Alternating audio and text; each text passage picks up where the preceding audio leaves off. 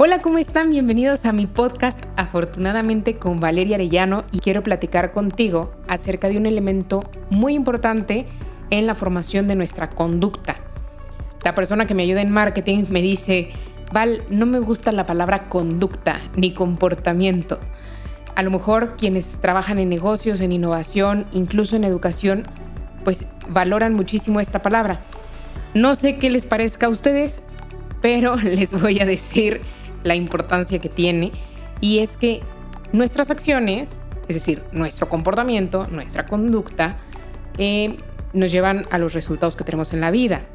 Y por lo tanto, si queremos cambiar de resultados, si queremos eh, tener una vida diferente, conseguir metas, esos son resultados, pues por lo tanto necesitamos revisar nuestra conducta, revisar qué hacemos, este tema de conducta lo voy a platicar súper eh, cercano, aterrizado y con palabras muy accesibles a ustedes, bueno, a todos, la verdad, em, para que lo podamos integrar en nuestra vida, tanto personal como familiar o laboral. Incluso si tú trabajas en un negocio propio, esto te podrá ayudar también para saber cómo influyes, por ejemplo, en la decisión de compra de tus clientes, cómo quieres influir en la conducta de tus clientes, pues ¿por qué, ¿por qué quieres influir en eso? Porque quieres que te compren, ¿no? Quieres que su conducta sea comprarte. Entonces es un tema de muchísima atención para cualquier persona, para cualquiera de nosotros, pero no necesariamente nos acercamos a él o lo comprendemos em, de manera completa. Entonces, evidentemente, al momento de querer cambiar nuestros hábitos o querer cambiar nuestros resultados financieros, por ejemplo, necesitamos analizar nuestra conducta. Y aquí me voy a ir muy rápidamente a un tema estadístico. En 2017 y de hecho en los años siguientes, la Organización para la Cooperación y el Desarrollo Económicos, la OCDE o la OCDE, como cada quien lo conozca, Em, hizo una evaluación sobre la conducta financiera de las personas en las diferentes partes del mundo. Y resulta que la gente tiene una mala conducta financiera a pesar de que tiene conocimientos financieros y a pesar de que tiene habilidades financieras. ¿Qué significa esto? Y esto es en todo el mundo, ¿eh?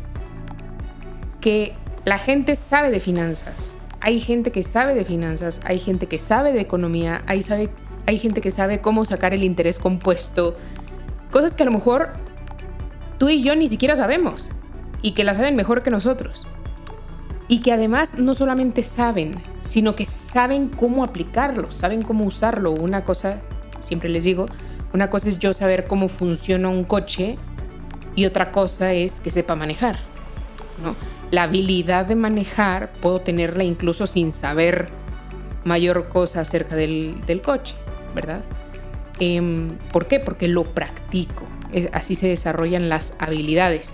Entonces, lo que ellos descubrieron en esta evaluación es que hay mucha gente que sí tiene conocimientos, que además tiene habilidades, pero que tiene una mala conducta financiera y que por lo tanto sus resultados financieros también son negativos. Y dijeron, ¿por qué? Resulta que hay un tercer componente y es el que determina prácticamente la conducta y por lo tanto los resultados. Este componente es la actitud. ¿Cuál es nuestra actitud hacia el dinero?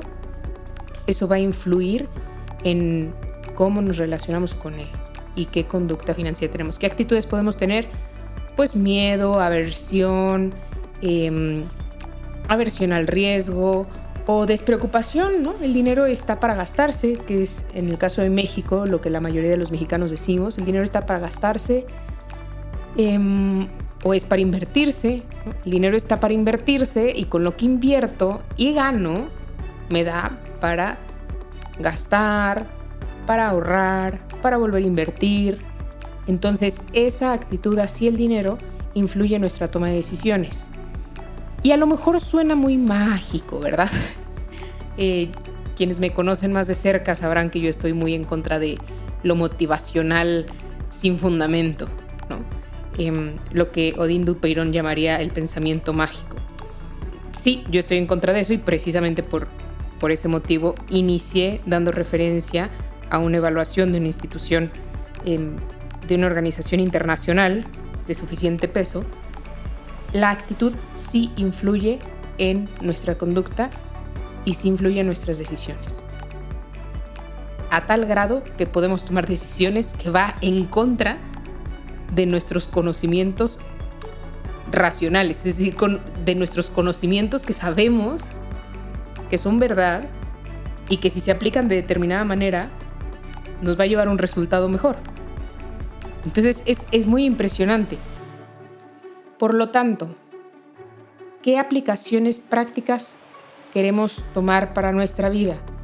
Revisa cuál es tu actitud principal hacia el dinero. ¿Tienes alguna experiencia negativa en tu pasado que traigas cargando ahorita, ¿no?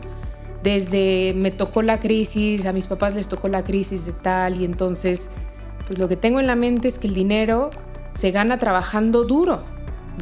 Y ahora que ya tienes 40 años y que tienes una familia, sigues cargando eh, esa mentalidad y cuando quieres sacar un tiempo para tus hijos, no lo encuentras, ¿no? te topas y te topas y te topas y por más que te organizas, no logras tenerlo. ¿Por qué? Porque a lo mejor en el fondo hay una actitud de que el dinero se consigue trabajando, ¿no? O que el dinero es lo que me va a hacer feliz, o que el dinero eh, no me lo merezco, o que el dinero es malo y por lo tanto es mejor donarlo, regalarlo este, y no tener control de él. ¿Cuál es tu actitud hacia el dinero. Revisa muy bien, ponte a pensar, decía una, una directora que tuve cuando era adolescente y la verdad es que me marcó muchísimo. Me dijo, Val, ten un minuto, un minuto, así 60 segundos, de ser cruelmente sincera contigo misma. Aunque te cueste trabajo. A veces eh, vamos a terapia, analizamos, escuchamos audios, cursos, vamos a terapia, y que nos hagan exámenes, hipnosis si quieres, lo que tú quieras, nos metemos de todos lados para descubrir lo que hay en, en nuestro interior. Y a veces solamente hace falta un minuto de ser cruelmente sinceros con nosotros mismos. ¿Qué hay detrás? Ráscale un poquito, ¿no? ¿Cuál es tu actitud eh, predominante hacia el dinero? Y si, no, y si tienes duda, pero tienes algunos sobrinos o hijos o alumnos, pregúntales. Y va a salir ahí algo muy interesante. Cuando gastas, ¿qué piensas? ¿Qué sientes? ¿Qué buscas? Dominar eso te va a ayudar a, como decíamos en el episodio anterior, conocer si ese es el camino que quieres seguir o conocer si es necesario cambiar de actitud. En lo personal yo aconsejo que la actitud hacia el dinero sea que el dinero está para invertirse porque la inversión multiplica ese dinero. Por supuesto, no estoy hablando aquí de, de que todas las inversiones son seguras, pero precisamente la habilidad de un buen inversionista, y es hacia donde vamos, es hacia donde queremos formar las habilidades, es medir el riesgo. Un buen inversionista sabe perfectamente cómo perder. Y no me refiero a que sabe perder eh, porque se aguanta el orgullo de haber perdido, porque se aguanta de llorar por haber perdido y acepta su derrota. No, saber perder es una habilidad. Yo mido el riesgo de mis inversiones, sé que en algunas voy a perder, sé que en algunas voy a ganar, pero diversifico, y me preparo para que mientras pierdo en algunas, porque el ciclo económico, eh, no sé, va en bajada, pues entonces en otras voy recuperando, ¿no? La mentalidad de un inversionista, la actitud de un inversionista es precisamente que sabe que ese dinero se pone a trabajar, se multiplica y con, con ese rendimiento me sirve para mis gastos, me sirve, una parte la voy a ahorrar, otra parte la voy a perder posiblemente o la tengo ahí de colchón para, para, por si pierdo y la otra la sigo invirtiendo. Si pensáramos de esa manera, nuestra situación económica empezará a ser distinta. Entonces, primer paso, cambiar esa actitud. Algo que aconsejo también en el trabajo con las familias es, si tú eres papá, mamá, identifica cuál es tu actitud natural. Las actitudes también se forman. Entonces, ¿cuál es tu actitud natural hacia el dinero? ¿No? Identifícala, luego ve, oye, cómo la quiero cambiar, em, cómo quiero formar esta, esta actitud distinta. Y a lo mejor vas eh, escuchando eso, contenido que te ayude a cambiar esa actitud, a irla modificando, ¿no? Luego, analiza tu equipo. ¿Quién es tu equipo? Tu familia. ¿Y cuál es la actitud principal de cada miembro de mi familia hacia el dinero? Y te vas a dar cuenta que cada miembro de tu familia tiene una actitud distinta, ¿no? Natural. antes de empezar a tratar de cambiar su actitud o de formar su actitud, em, identifica cuál es su actitud natural. Y entonces te vas a dar cuenta que está el que es naturalmente gastalón, el que es naturalmente ahorrador al grado de que no gasta nada y es también tacaño y también tiene que aprender a gastar, te darás cuenta del que es una persona de negocios nata, o sea, todo negocia, hasta los permisos, ¿no? Aquí voy a poner el ejemplo y ya pedí permiso a mi amiga, porque yo decía, me, me preguntan mucho, vale, es que desde qué edad empiezo a enseñar educación financiera a los niños y yo, es que tú te das cuenta desde que el niño le sale la chispa en la mente para negociar un dulce contra otro, el negociar comer verduras contra un postre, no sé, ¿no? No tengo hijos, pero es de lo que he escuchado a mis, a mis amigas. Y, y sí, o sea, niños de menos de 5 años perfectamente empiezan a aprender a negociar, empiezan a negociar. Entonces, puedes identificar eso o el, el que es súper descuidado, ¿no? El, el, hijo que es súper descuidado o la persona que es súper descuidada y que pierde el dinero, que lo trae ahí como si nada, este, que no le importa cuánto tiene, que no le importa si ahorra, que es descuidado. Entonces así vas conociendo a cada uno y entonces hay que sacar lo bueno de cada uno, hay que reconocerlo y hay que ir reforzando lo que haga falta, ¿no? eso en, su conducta, pero también en la nuestra. Entonces a lo mejor el que es ahorrador, pues hay que reconocerle y hay que aplaudirle que es ahorrador, pero también hay que llevarlo de vez en cuando de compras para que entienda que hay necesidades en la vida y que necesita cubrirlas, ¿no? Y que es importante, por ejemplo, cuidar tu apariencia personal y por lo tanto eh, comprar ropa de acuerdo a tus obligaciones profesionales. A lo mejor estoy hablando muy elevado, ¿no? Para un niño, pero, pero ir poquito a poquito enseñándoles la importancia también de, este tema. Si se acuerdan, en el episodio anterior hablamos de las habilidades de flujo de efectivo, ¿no? Inversión y flujo de efectivo. Bueno, pues en actitudes podemos trabajar lo mismo. Hay que saber gastar, hay que saber ahorrar, hay que saber invertir, hay que saber perder, y hay que saber ganar y generar, que esa será, ese será tema de otro, de otro capítulo. Y de esta manera puedes ir eh, formando, empezando a cambiar tu conducta. Alimenta tu inteligencia, dale, dale alimento a, tu mente sobre esas actitudes que tienes que formar, que necesitas formar.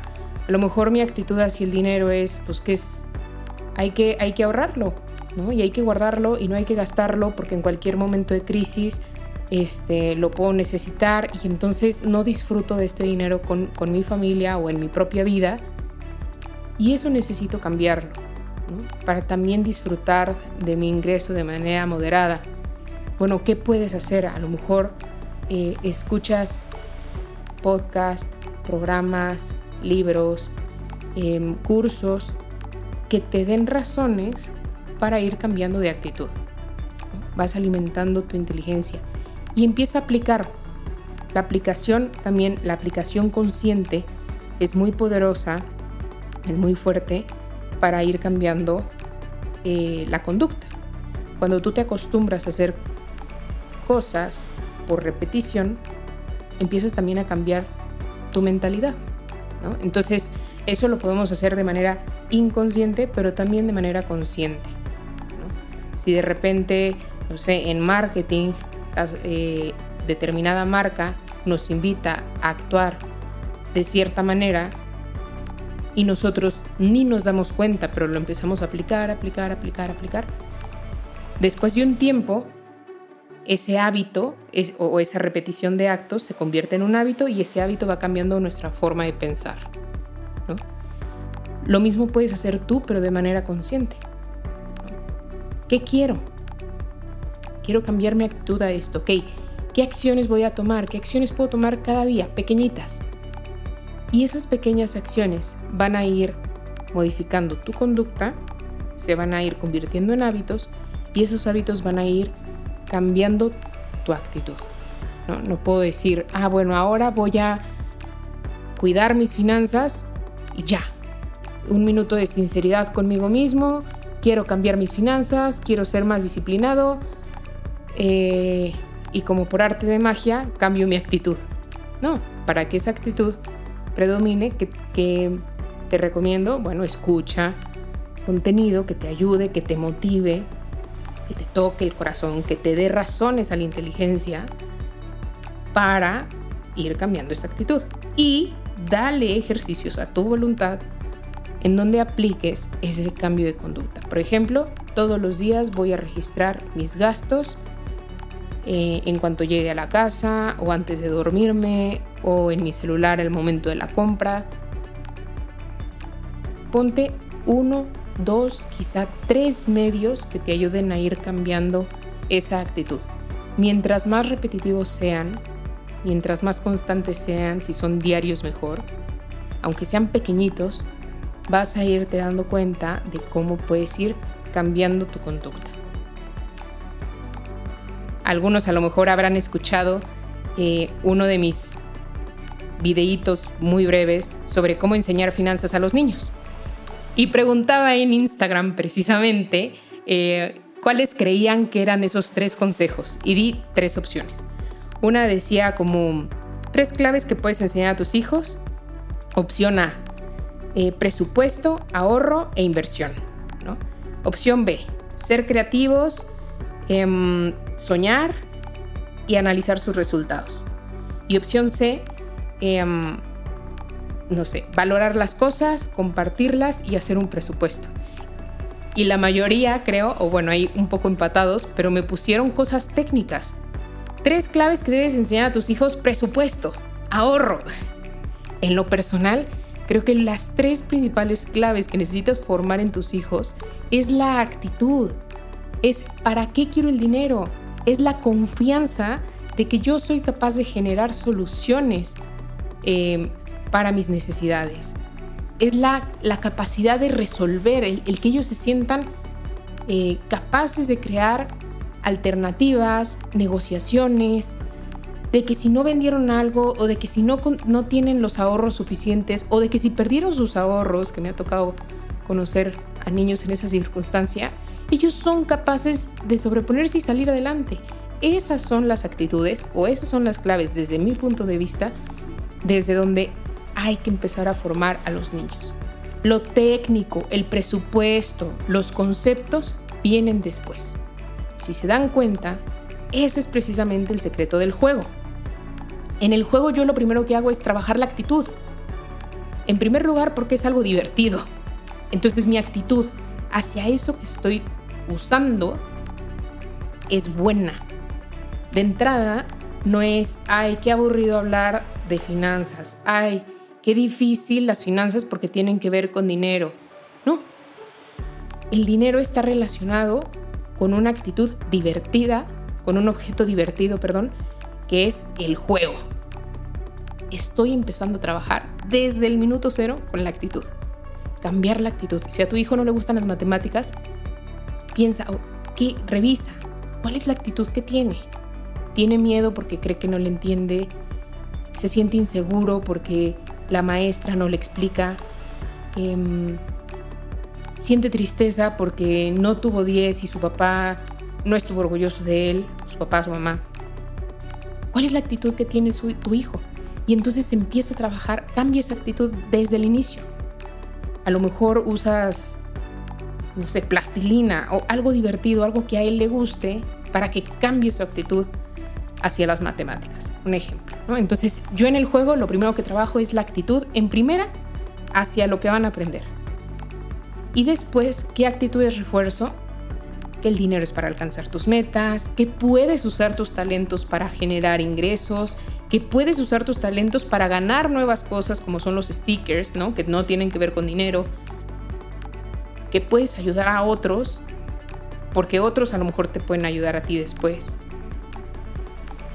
Que a pesar de que te acabes todo tu dinero porque te equivocaste, el juego no se acaba y puedes reiniciar. En afortunadamente nadie pierde el juego. En afortunadamente se reinicia el juego. Y eso es lo que nos pasa en la vida. Cuando nos equivocamos, cuando caemos en bancarrota, cuando estamos mal, la vida no se acaba. La vida sigue. ¿Cómo le vas a hacer para reiniciar? Y al mismo tiempo, si sabemos reiniciar, pero este es un tema de habilidad que ya veremos después, pues también podemos aprovechar nuevas oportunidades. En fin, eh, precisamente por eso, para mí es más importante comenzar a trabajar en las actitudes. Otro ejemplo, bueno, las tres, las tres actitudes que yo recomiendo en, en los niños es una, que sueñen, que sí deseen, que construyan, que imaginen qué quiero lograr en la vida, quién quiero ser y dales chance de soñar. Pueden hacer, por ahí tengo en mi canal de YouTube una actividad eh, de hacer un collage, cada uno hace un collage, cada miembro de la familia, con sus sueños y luego platiquen ese collage y alimenten ese collage. Incluso pueden hacer un collage en familia. ¿Cuáles son nuestras metas familiares? ¿Cuáles son nuestros sueños familiares? Ir a Disney y tal, ¿no? Y luego lo platican y vas a ir conociendo cuáles son los sueños de cada uno de los miembros de tu familia. Eso es súper valioso personalmente, pero también como familia. Después de soñar, hay que decir, bueno, vamos a elegir uno y hacer un plan. ¿Cuánto necesitamos para ir a Disney? Pues depende, cuántos días queremos ir, ¿no? ¿A qué parques queremos ir? Bueno, pues necesitamos tanto. Al paso que vamos, nos vamos a tardar un año y medio. No, es demasiado. Queremos menos. Bueno, a ver, ¿qué podemos hacer diferente para ir para irnos en menos tiempo? A lo mejor podemos eh, vender algo los fines de semana, o a lo mejor podemos eh, ir menos días. Y entonces empieza la negociación y empezamos a aterrizar esos sueños en realidad. Y, por último, pues es el seguimiento de esos planes. Em, entonces, dentro de mis consejos doy primero el soñar, segundo el ser creativos, ¿no? En lugar de que ustedes, papás, les solucionen a los hijos o maestros, a los alumnos, en fin, sus necesidades o sus problemas, pregúntenles ustedes a ellos cómo lo puedes conseguir, cómo lo puedes lograr, ¿no? Y de esa manera los van ayudando a ser creativos. Le decía a una mamá esta semana, em, cuando te pregunte algo tu hijo o tu hija, seguramente él ya tiene la respuesta o él ya imaginó la respuesta, correcta o incorrecta, pero ya hay algo en, tu, en su mente. Entonces yo te recomiendo que cuando te pregunte algo tú le preguntes, ¿y tú qué piensas? Antes de darle la respuesta. De esa manera va a ser muchísimo más enriquecedor la conversación con él o con ella y además te vas a dar cuenta de lo que hay en su cabecita y le vas a poder ayudar con una respuesta más acertada. Tercera clave, acompañarlos en los resultados, analizar los resultados. Eso es muy importante. Porque hay veces en que les va a ir bien, hay veces que les va a ir más o menos y hay veces en que les va a ir mal. Es como cuando regresan del colegio y le dices, ¿cómo te fue? Bueno, pues sin que sea algo tan rutinario, siempre le puedes ir preguntando, oye, ¿cómo te fue haciendo el collage? ¿Cómo te sentiste? O te fue mal porque te pusiste a vender paletas y nadie te compró, ¿cómo te sentiste? Y entonces le vas enseñando que las cosas buenas hay que reforzarlas. Las cosas más o menos las puedes mejorar. Y las experiencias negativas las puedes cambiar. O sea, puedes cambiar eh, tu estrategia para que no te vuelva a suceder, como platicamos en el episodio número 2. estas son las tres claves que yo propongo para los niños y como ya saben, cuando hablo para los niños hablo también para los adultos. Son claves que podemos empezar a trabajar nosotros también. Identifica cuáles necesitas tú, en qué necesitas trabajar y trabájalo de manera consciente. Por supuesto, como lo dije al inicio, los negocios, los negocios quieren vender. Y la conducta que ellos van a querer cambiar en ti es que les compres a ellos. ¿Cómo le puedes hacer para escapar, ¿no? Y para no caer en sus redes. Bueno, pues precisamente siendo consciente de qué quieres, qué mensaje te están dando y antes de tomar una decisión de compra, por ejemplo, reflexionar. ¿Realmente lo quiero? ¿Realmente lo necesito? ¿Qué estoy perdiendo a cambio de comprar esto? Y a lo mejor, y en muchas ocasiones, esperar ayuda mucho a tomar una decisión más inteligente. Planear, en definitiva, ayuda a tomar una decisión más inteligente, aprovechar ofertas, pero ofertas cuyos gastos ya habían sido planeados previamente. Em, esto te puede ayudar muchísimo y tener claro cuáles son tus sueños, cuáles son tus metas. Facilita muchísimo el que no seas presa del marketing, este, pues sí, tan profesional que en el que todos estamos viviendo ahora. Entonces, bueno, pues espero que te haya gustado mucho este capítulo de, de podcast, empezar a trabajar la actitud. Yo sé que a veces suena como muy eh, etéreo, ¿no? Como muy abstracto, pero recordemos el circulito. Yo tengo una actitud por una serie de experiencias que he vivido, por mi carácter personal también. Esa actitud influye en mi comportamiento y ese comportamiento me lleva a ciertos resultados. Si yo quiero cambiar los resultados, vámonos de reversa. Si yo quiero cambiar los resultados, entonces necesito cambiar mi comportamiento. Para cambiar mi comportamiento necesito cambiar mi actitud. Y para cambiar la actitud necesito pasar por las tres facultades de mi persona. Inteligencia, ¿qué hay en mi mente? Corazón, ¿qué es lo que mueve? ¿Qué es lo que me motiva? ¿Qué es lo que resuena? ¿Qué es lo que me emociona? ¿O qué emoción tengo hacia esto? ¿Tengo miedo? ¿Tengo tristeza? ¿Tengo las matemáticas? ¿Acuerdas? ¿Qué emoción genera en mí esto? Y tercero, voluntad. ¿Qué acciones, qué acciones tomo de acuerdo a esto? si yo lo quiero cambiar, cambio mis ideas, cambio mis emociones o los, los estímulos que generan una emoción. Y tercero, empiezo a cambiar mi, mis hábitos, mis conductas, mis decisiones en el día a día poniéndonos tres medios muy pequeñitos pero constantes que van a ir modificando estas tres áreas de mi vida. Conforme yo voy viendo que puedo, conforme voy viendo los resultados que me motivan, entonces eso va retroalimentando mis emociones porque me da seguridad y me siento alegre y eso va modificando mis ideas, mi pensamiento, sabiendo que soy capaz, que es bueno y a lo mejor, no sé, eh, adquiriendo nuevos conocimientos y habilidades. Espero que te haya gustado que sea muy práctico, muy útil y te agradeceré muchísimo que me dejes tus comentarios en mis redes sociales, afortunadamente.mx, para que esto no se convierta en, no sea un monólogo, sino que se convierta en una conversación. Muchísimas gracias, espero sus comentarios y bueno, pues ya hablaremos en otros episodios acerca de las habilidades y los conocimientos que son sumamente importantes también en el manejo de la conducta financiera. Nos vemos.